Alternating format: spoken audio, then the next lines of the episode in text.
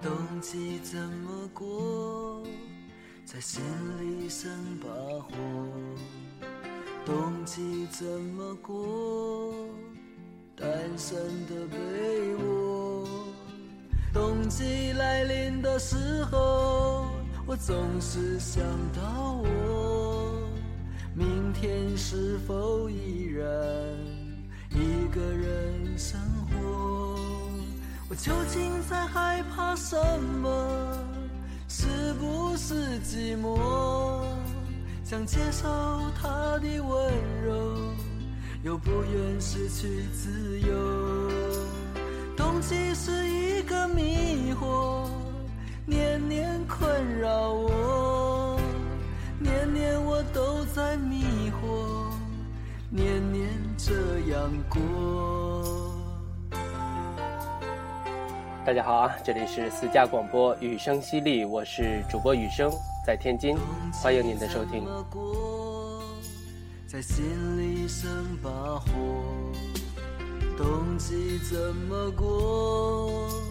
单身的被窝，冬季来临的时候，我总是想到我，明天是否依然？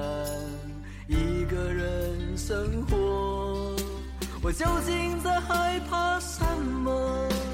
是不是寂寞？想接受他的温柔，又不愿失去自由。冬季是一个迷惑，年年困扰我，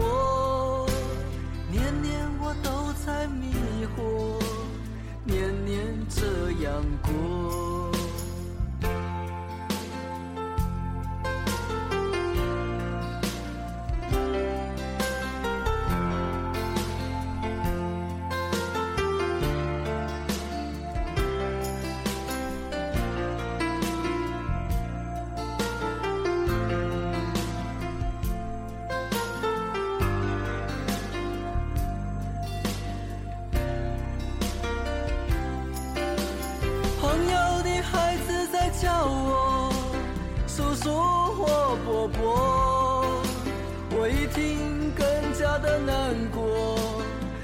下的寂寞。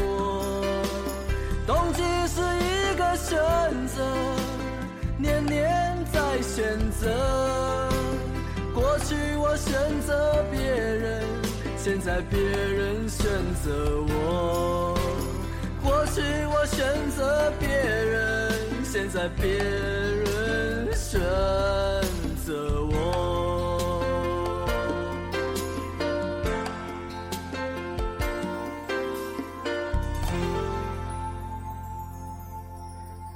是今天的开场曲啊，郑智化的《冬季》。上周日立冬，我最爱的冬终于来了。为什么喜欢冬天呢？用乐少的话说啊，喜欢冬，因为冬天有雪；喜欢雪，因为在雪中我可以自由的幻想。这周我们来读几篇民国大家关于冬天、关于雪的文字。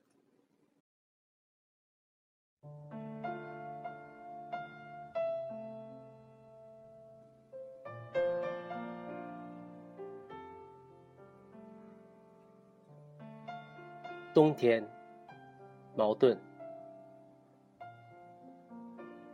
诗人们对于四季的感想，大概颇不同吧。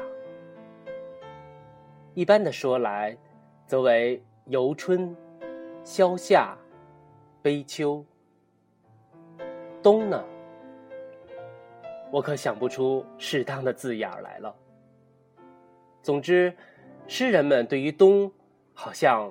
不大怀好感，于秋则已悲了，更何况秋后的冬。所以诗人在冬夜只和围炉画旧，这就有点儿近于蛰伏了。幸而冬天有雪，给诗人们添了诗料。甚而至于踏雪寻梅。此时的诗人俨然又是活动家了。不过，梅花开放的时候，其实冬已过完，早已又是春了。我不是诗人，对于一年四季无所偏增。但寒暑数十亿而后，我也渐渐变出了四季的味道。我就觉得冬天的味儿，好像特别耐咀嚼，因为冬天曾经在三个不同的时期，给我三种不同的印象。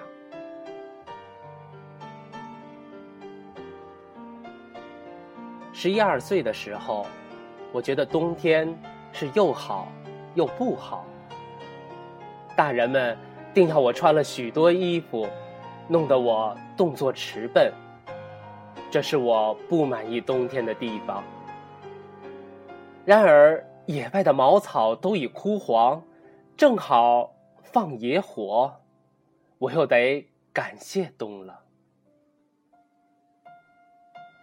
在都市里生长的孩子是可怜的，他们只看见灰色的马路，从没有过整片的一望无际的大草地。他们即使到公园里看见了比较广大的草地，然而那只是细曲的像狗毛一样的草坪，枯黄了时更加难看。不用说。他们万万想不到，这是可以放起火来烧的。在乡下可不同了。照例到了冬天，野外全是黄色的枯草，又高又密，脚踏下去，簌簌的响。有时摸到你的腿弯上，是这样的草。大草地就可以放火烧，我们都脱了长衣，划一根火柴，那满地的枯草就碧波碧波烧起来了。狂风着地卷去，那些草就像发狂似的，腾腾的叫着，夹着白烟，一片红火焰。就像一个大舌头似的，会一下子把大片的枯草舔光。有时，我们站在上风头，那就跟着火头跑；有时故意站在下风，看着那烈焰像潮水一样涌过来，涌过来。于是。我们大声笑着嚷着，在火焰中跳。一转眼，那火焰的波浪已经上前去了。于是，我们又追上去送他。这些草地中，往往有不错的棺木或骨直泵。火势逼近了那棺木时。我们最紧张的时刻就来了，我们就来一个包抄，扑到火线里一阵滚，收熄了我们放的火。这时候，我们便感到了克服敌人那样的快乐。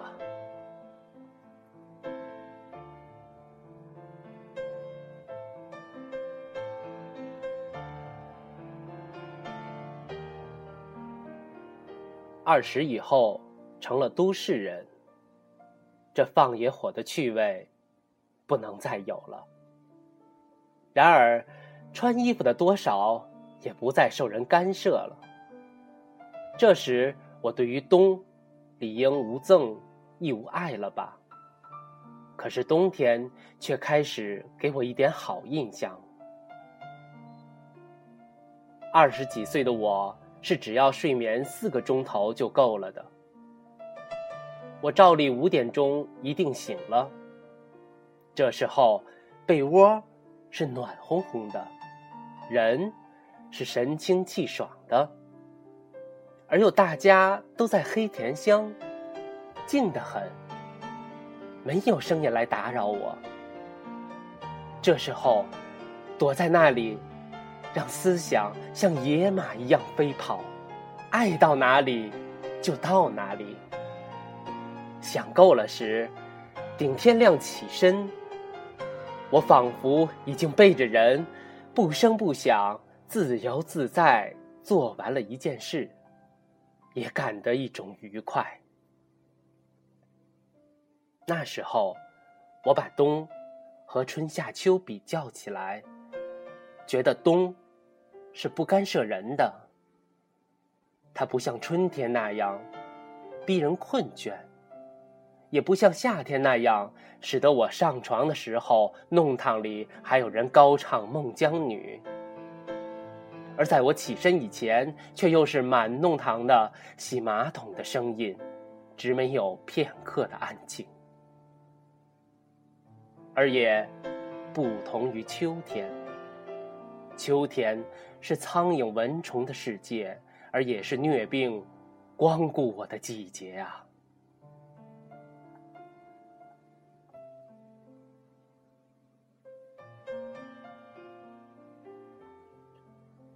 然而，对于冬有恶意，则始于最近。拥着热被窝让思想跑野马那样的事，已经不高兴再做了。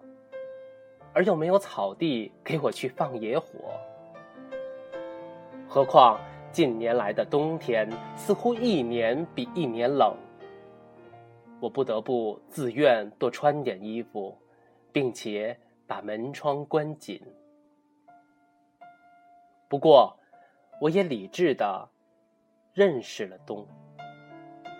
我知道冬毕竟是冬，摧残了许多嫩芽，在地面上造成恐怖。我又知道冬只不过是冬。北风和霜雪虽然凶猛。终不能永远的统治这大地。相反的，冬天的寒冷愈甚，就是冬天的运命快要告终，春已在叩门。春要来的时候，一定先有冬。冷吧，更加冷吧，你这。吓人的冬。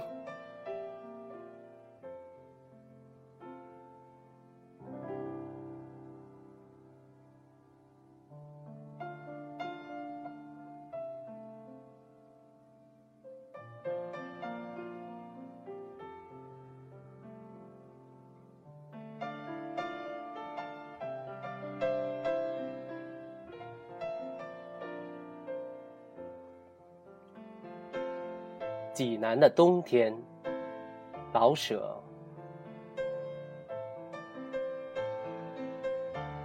对于一个在北平住惯的人，像我，冬天要是不刮风，便觉得是奇迹。济南的冬天是没有风声的。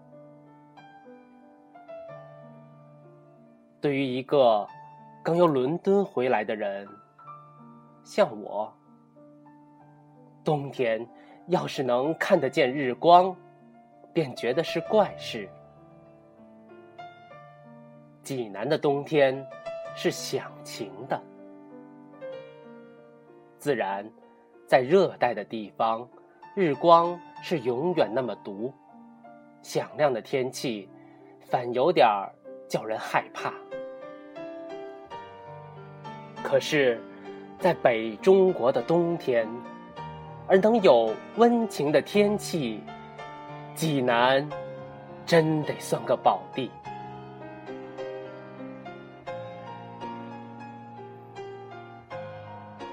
设若单单是有阳光，那也算不了出奇。请闭上眼睛想，一个老城。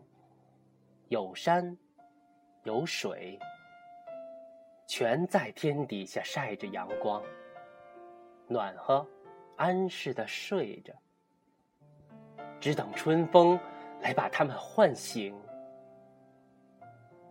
这是不是个理想的境界？小山整把济南围了个圈儿，只有北边缺着点口。这一圈小山在冬天特别可爱，好像是把济南放在一个小摇篮里。他们安静不动的低声说：“你们放心吧，这儿准保暖和。”真的，济南的人们在冬天是面上含笑的。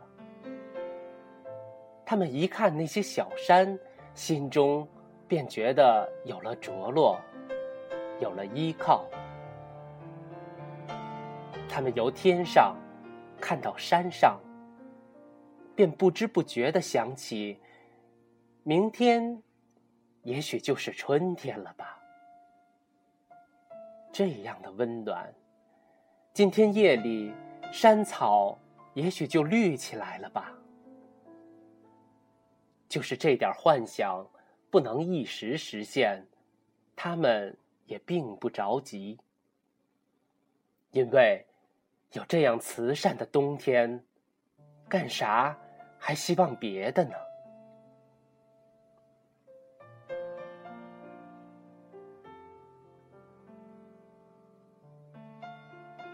最妙的，是下点小雪啊！看吧，山上的矮松越发的青黑，树尖上顶着一劲儿的白花，好像日本看护妇。山间全白了，给蓝天嵌上一道银边。山坡上。有的地方雪厚点儿，有的地方草色还露着。这样，一道白，一道暗黄，给山们穿上一件带水纹的花衣。看着看着，这件花衣好像被风儿吹动，叫你希望看见一点更美的山的肌肤。等到快日落的时候，微黄的阳光斜射在山腰上，那点薄雪好像忽然害了羞，微微露出点粉色。就是下小雪吧。济南是受不住大雪的，那些小山。太秀气！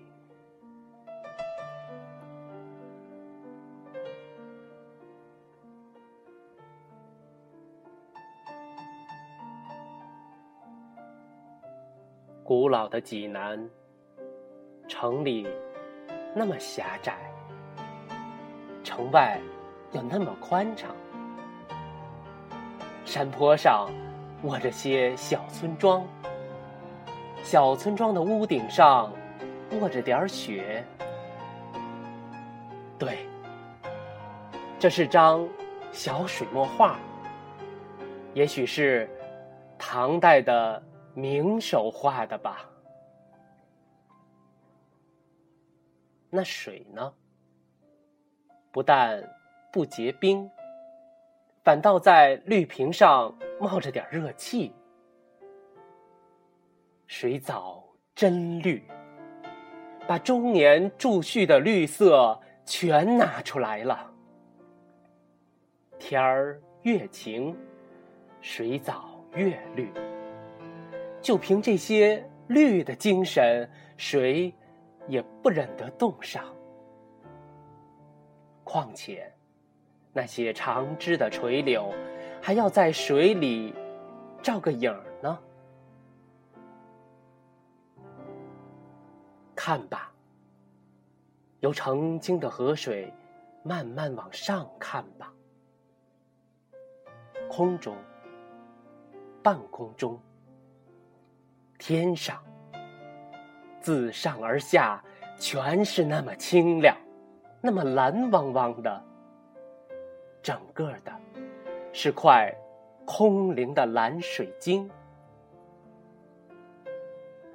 这块水晶里，包着红屋顶、黄草山，像地毯上的小团花的小灰色树影儿。这，就是冬天的济南。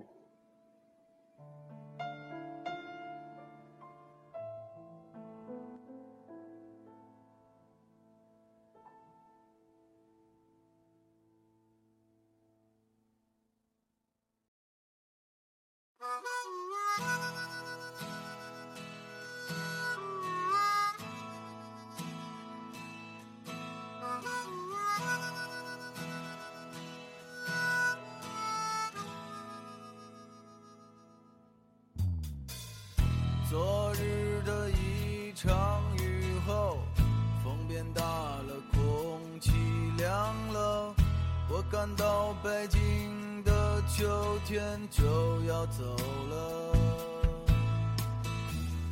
街上看不到穿夏装的姑娘，她们都换了厚的衣裳，再也没有人光着膀子在街上走荡。却见阳光不见了，公园里孩子的笑声少了，是冬眠，万虫不再叮咬。路边的落叶曾是绿色，如今枯的可以做柴火。站在树下，有一种心情是凄凉。这个季节不适宜出行，但却符合我。背上吉他，放下沉重，我可以走了。像你相思时的南方，阳光正高照着大地。如果我离去到哪里，算不算逃避？北京的？冬天太冷，我没有足够的衣裳。冬天太冷，我找不到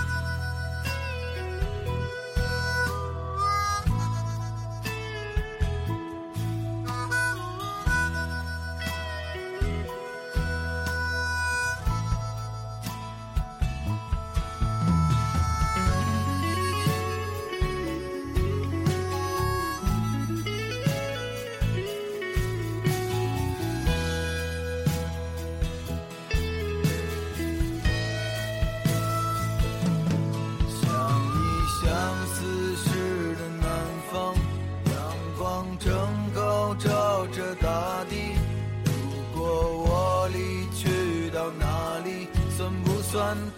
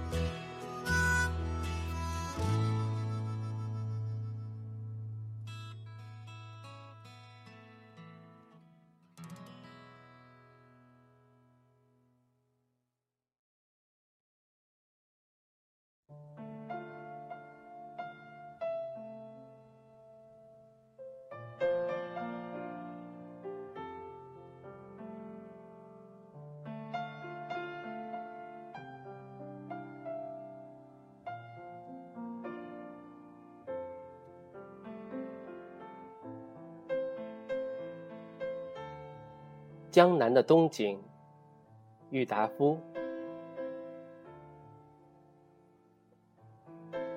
凡在北国过过冬天的人，总都知道围炉煮茗，或吃涮羊肉，剥花生米，饮白干的滋味。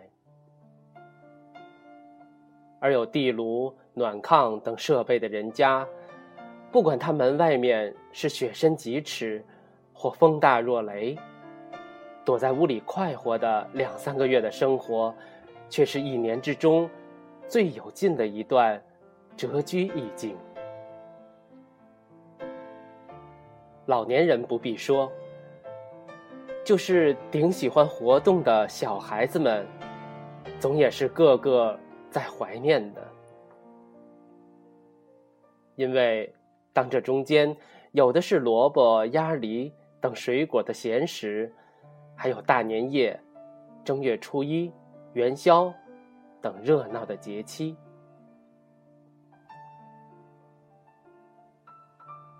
但在江南可又不同。冬至过后，大江以南的树叶也不至于脱尽，寒风、西北风间或吹来，至多。也不过冷了一日两日，等到灰云扫尽，落叶满街，晨霜白得像黑你脸上的脂粉似的清早，太阳一上乌毡，鸟雀便又在吱叫，泥地里便又放出水蒸气来，老翁。小孩就又可以上门前的溪地里去坐着铺被谈天，迎屋外的生涯了。这一种江南的冬景，岂不也很可爱吗？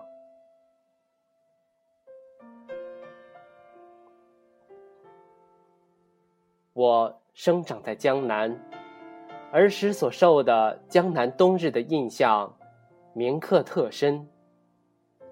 虽则渐入中年，又爱上了晚秋，以为秋天正是读读书、写写字的人的最会季节。但对于江南的冬景，总觉得是可以抵得过北方夏夜的一种特殊情调。说的摩登些，便是一种明朗的情调。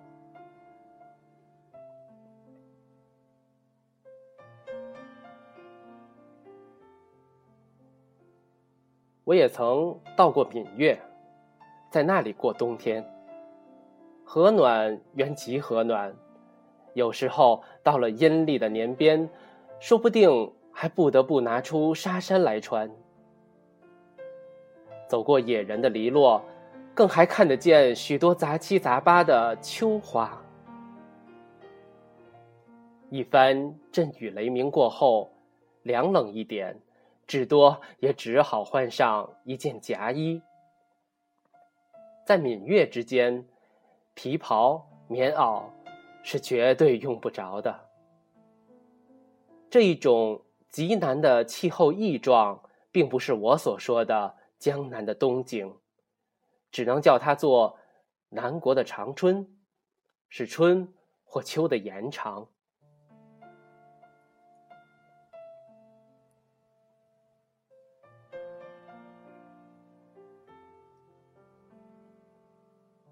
江南的地质丰腴而润泽，所以含得住热气，养得住植物，因而长江一带芦花可以到冬至而不败，红叶也有时候会保持住三个月以上的生命。像钱塘江两岸的乌桕树，则红叶落后，还有雪白的臼子着在枝头，一点一丛。用照相机照将出来，可以乱梅花之针。草色顶多成了赭色，根边总带点绿意，非但野火烧不尽，就是寒风也吹不倒的。若遇到风和日暖的午后，你一个人肯上东野去走走，则晴天碧落之下，你不但感不到碎石的肃杀，并且还可以饱觉着一种莫名其妙的含蓄在那里的生气。若是冬天来了，春天也总会马上就来的。诗人的名句，只有在江南的山野里，最容易体会得出。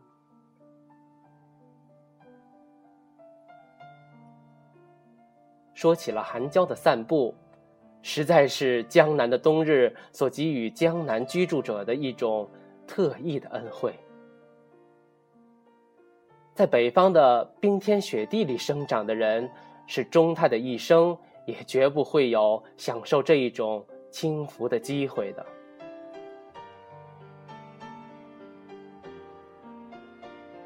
我不知道德国的冬天比起我们江浙来如何，但从许多作家的喜欢以“散步”一字来做他们创造题目的一点来看。大约是德国南部地方四季的变迁，总也和我们江南差的不多。譬如说，十九世纪的那位乡土诗人罗塞格，他用这一个散步做题目的文章尤其写得多，而且所写的情形却又大半可以拿到中国江浙的山区地方来适用的。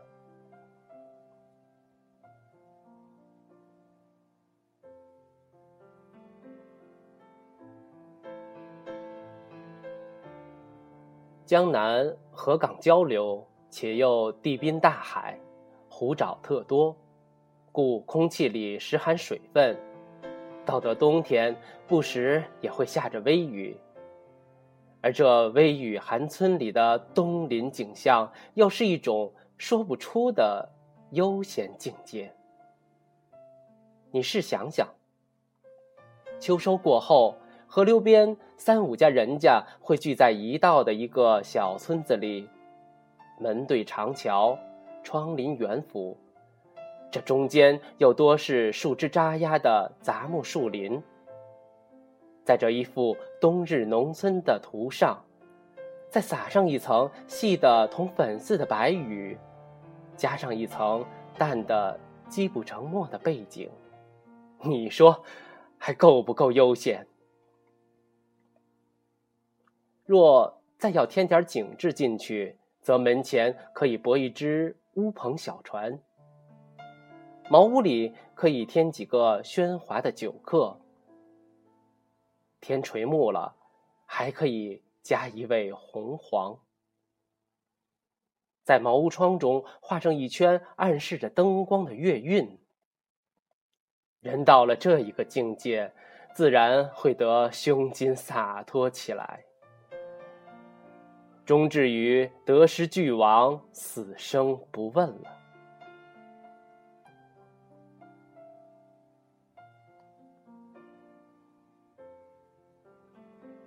我们总该还记得唐朝那位诗人做的“暮雨潇潇江上村”的一首绝句吧？诗人到此连对绿林豪客都客气起来了，这不是江南冬景的迷人？又是什么呢？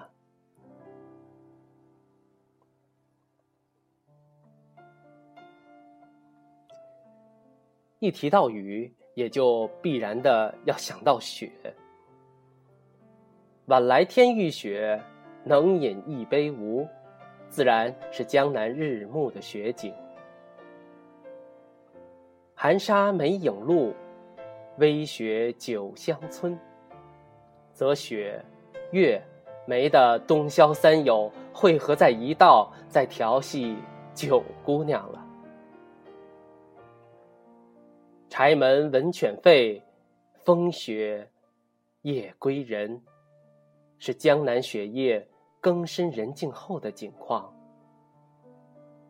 前村深雪里，昨夜一枝开。又到了第二天的早晨。和狗一样喜欢弄雪的村童来报告村景了。诗人的诗句，也许不尽是在江南所写，而作这几句诗的诗人，也许不尽是江南人。但假了这几句诗来描写江南的雪景，岂不直截了当，比我这一支迂略的笔所写的散文更美丽的多？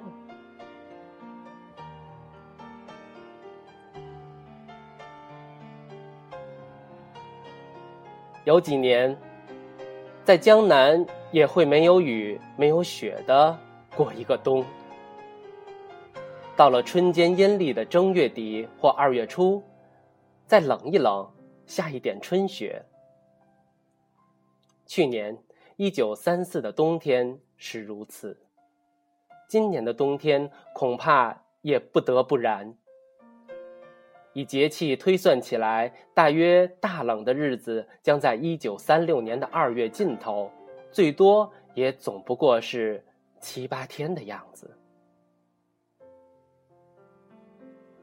像这样的冬天，乡下人叫做旱冬。对于麦的收成或许好些，但是人口却要受到损伤。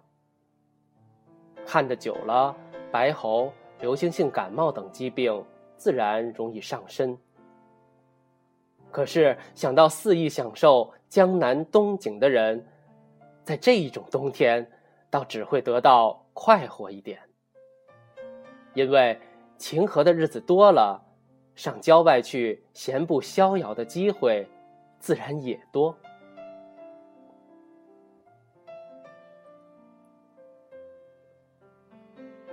窗外的天气晴朗的像晚秋一样，晴空的高爽，日光的洋溢，引诱的使你在房间里坐不住。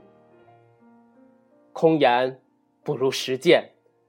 这一种无聊的杂文，我也不再想写下去了，还是拿起手杖，搁下纸笔，上湖上散散步吧。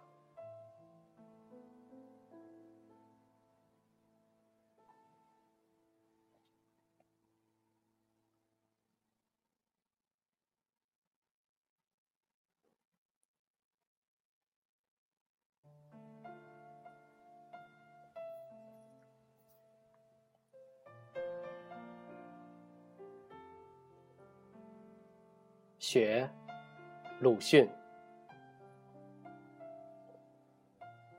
暖国的雨，向来没有变过冰冷的、坚硬的、灿烂的雪花。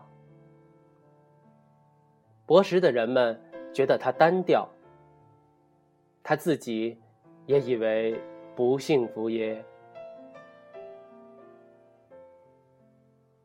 江南的雪，可是滋润。美艳之至了，那是还在隐约着的青春的消息，是极壮健的处子的皮肤。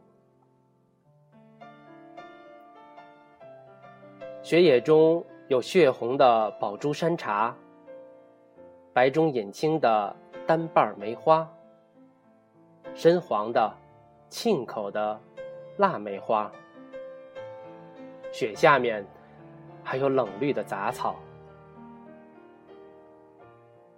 蝴蝶却乎没有。蜜蜂是否来采山茶花和梅花的蜜，我可记不真切了。但我的眼前仿佛看见冬花开在雪野中，有许多蜜蜂们忙碌的飞着，也听得它们。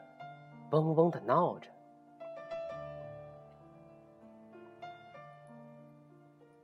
孩子们喝着冻得通红、像紫芽浆一般的小手，七八个一起来塑雪罗汉。因为不成功，谁的父亲也来帮忙了，雪罗汉就塑的比孩子们高得多。虽然不过是上小下大的一堆，终于分不清是葫芦还是罗汉。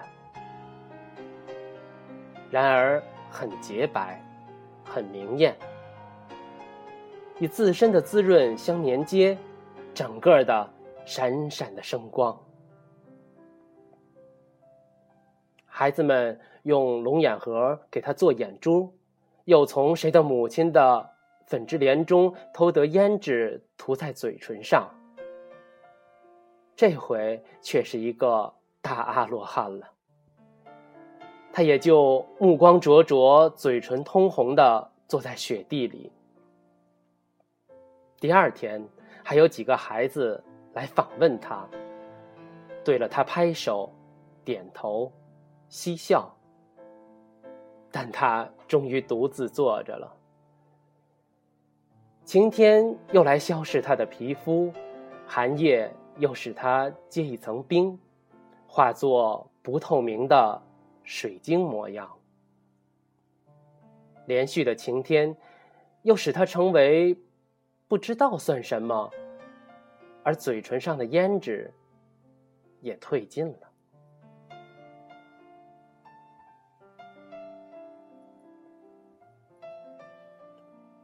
但是，树方的雪花在纷飞之后，却永远如粉，如沙。它们绝不粘连，洒在屋上、地上、枯草上。就是这样，屋上的雪是早已有消化了的，因为屋里居人的火的温热。别的，在晴天之下，旋风呼来，便蓬勃的奋飞，在日光中灿灿的生光，如包藏火焰的大雾，旋转而且升腾，弥漫太空，使太空旋转而且升腾的闪烁，在无边的旷野上，在凛冽的天宇下，闪闪的旋转升腾着的。是雨的惊魂。是的，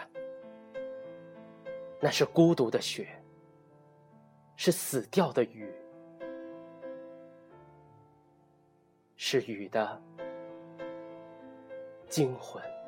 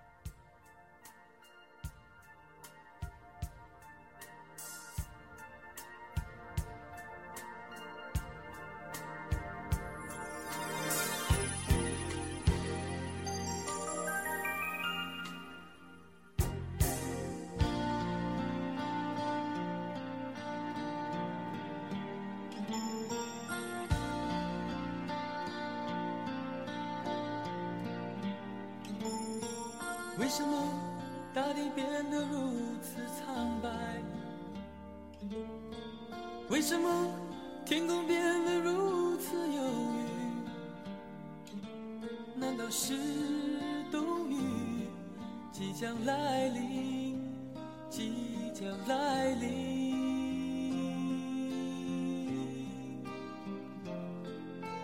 为什么你的眼变得如此陌生？为什么你的唇显得如此冷？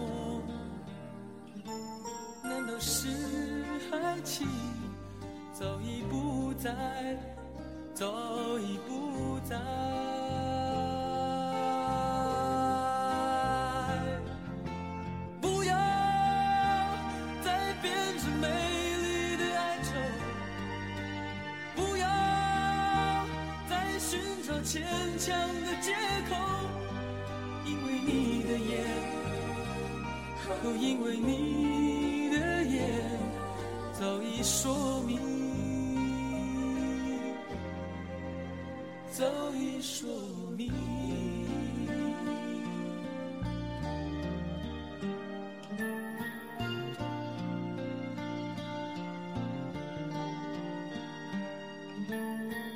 为什么大地变得如此苍白？为什么天空变得如此忧郁难道是冬雨即将来临即将来临？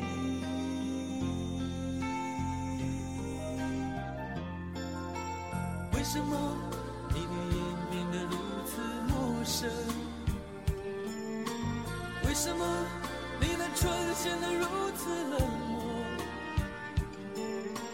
是爱情早已不在早已不在